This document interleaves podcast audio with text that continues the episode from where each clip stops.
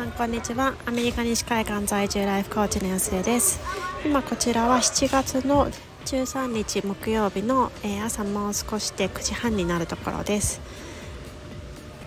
今日は今ちょうど目の前で起こったことをあのお話ししてみようかなと思うのでまだちょっと題名決めてないんですけれども今ちょうどあの息子のジムナスティックのところに来ていてであのジムナスティックのみんなで今度キャンプに行こうっていう話をしていてでそのあの情報が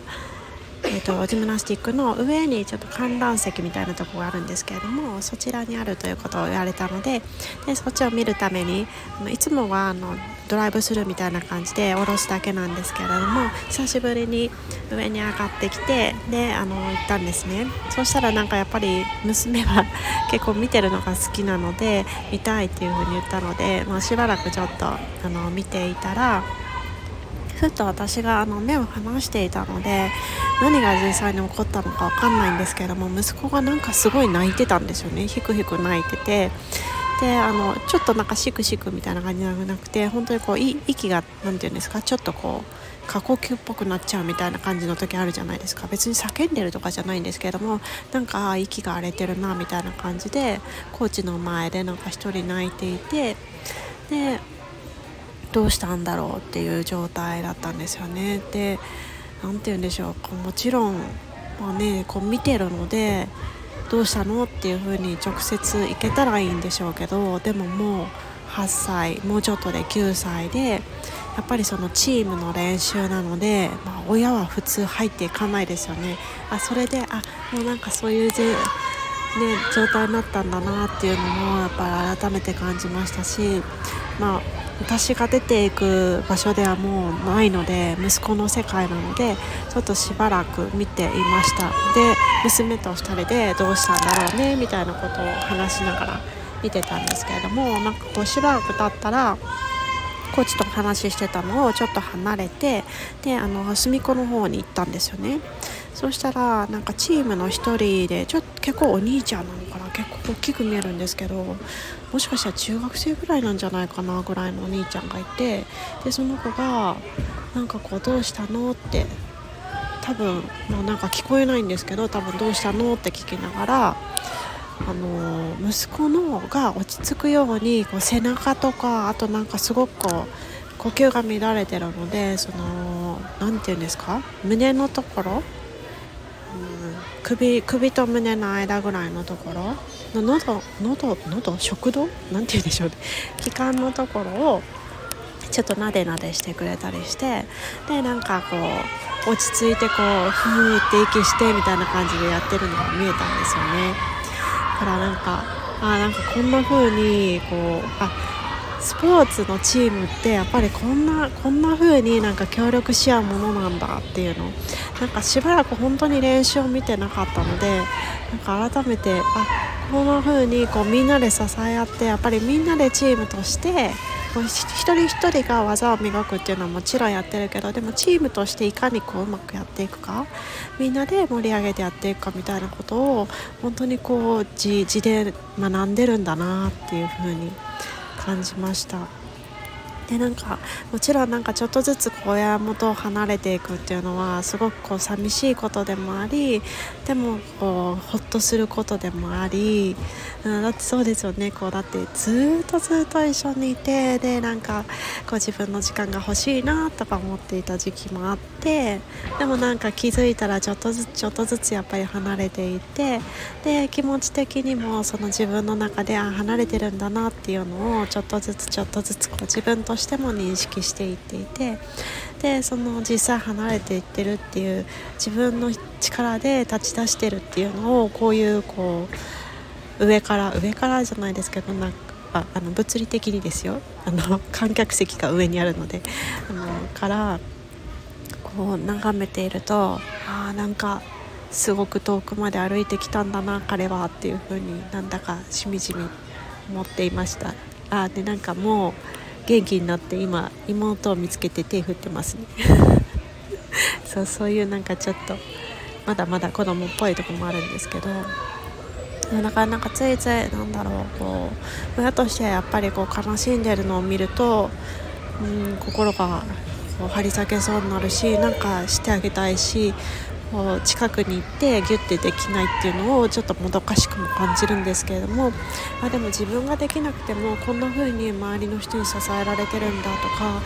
あの自分がいなかったとしても周りにこう優しい人たちがいてでもちろん今回はその息子が何て言うんでしょうこう癒してもらった寄り添ってもらったタイミングだったと思うんですけれどももちろん逆のこともあるはずでそういうふうにこう支えながらチームとして、え、あのなて言うんだろう同じ同じ場所を見つけうん目指していくというよりはうん一緒に何かをこうに向かって進んでいるっていう経験ができてるのは、うん、すごくいいことだなっていうふうに思いました。ついついなんか個人競技っていうことでなんかもっともっとチームプレーのやつをやらせた方がいいんじゃないかとかこういろいろ夫とも話していてでサッカーとかやってくれたらいいねとか言って無理やり、ね、サッカーキャンプ3日間だけ入れてみたらものすごいこう文句言われたんですけどなんで僕は行きたいって言ってないのに勝手に入れてみたいなこと そう言われたんですけどでもなんかそういううんそうジムナスティックってまあ確かに個人競技だけど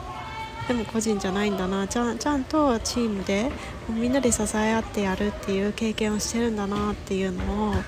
確認できたなんかいいきっかけだったなっていうふうに思います。なんかこういうのをこう見てるとこう何でも自分でやらなきゃとか自分がやってあげなきゃとかなんかそういうふうにこう抱え込んでで縛っている方が逆になんか自分にとってもそうだしその縛られてる人にとってもそうだしなんか身動きが効かないというかなんかこう可能性を制限してしまっているというかまあなんか、まあ、もちろんね大切な人であるあればあるほど自分が何かしてあげたいっていうのはすごく自然なことだと思うけどでもやっぱりそのこういうふうに支え合えるのって自分だけじゃないからなんかこれこそなんか可愛い可愛い子こそなんか旅をさせるみたいななんかそんな感じなのかな。ちょっとこう自分から話してあげるってなんか集団の中でそうこれも信頼ですよね。だかこういう風にちゃんと関係性を築いていけるんだって。なんかそういう風に信頼して任せていくっていうなんかそういうのが本当に必要になるんだなって。ねなんか子どもたちだとこういう風に客観的に見てますけど自分自身に関してもやっぱりなんかうんどうしてもこう思い込みでこれはこうだからみたいな風にまあそれこそさっきのサッカーのやつもそうですよね。チームプレーだったらチームの競技じゃないとみたいな風に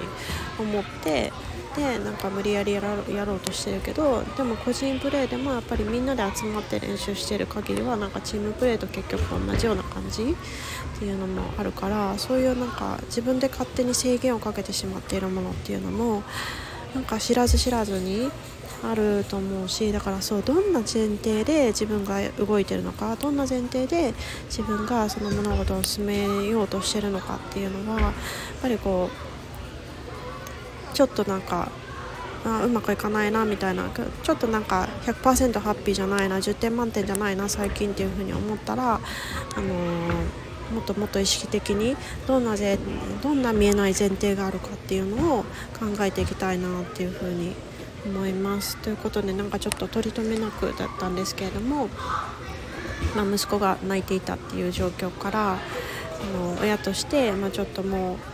なんだろう。親子の関係のステージも変わったんだなっていうのと、まあ、でも自分が何かできなくても周りにすごく支えられているっていうなんかその、うん、社会に対する信頼じゃないけどなんかそういうものが、うん、見ることができたっていうものとあとはその隠れた前提チームプレーだったらチーム競技みたいなものからあの連想されるような自分の中にもこう隠れた前提がいろいろあるんじゃないかみたいなことをお話しさせていただきました。どなたかの何かのきっかけになっていたら嬉しいなっていうふうに思います。ということで皆さん今日も素晴らしい一日にしていきましょう。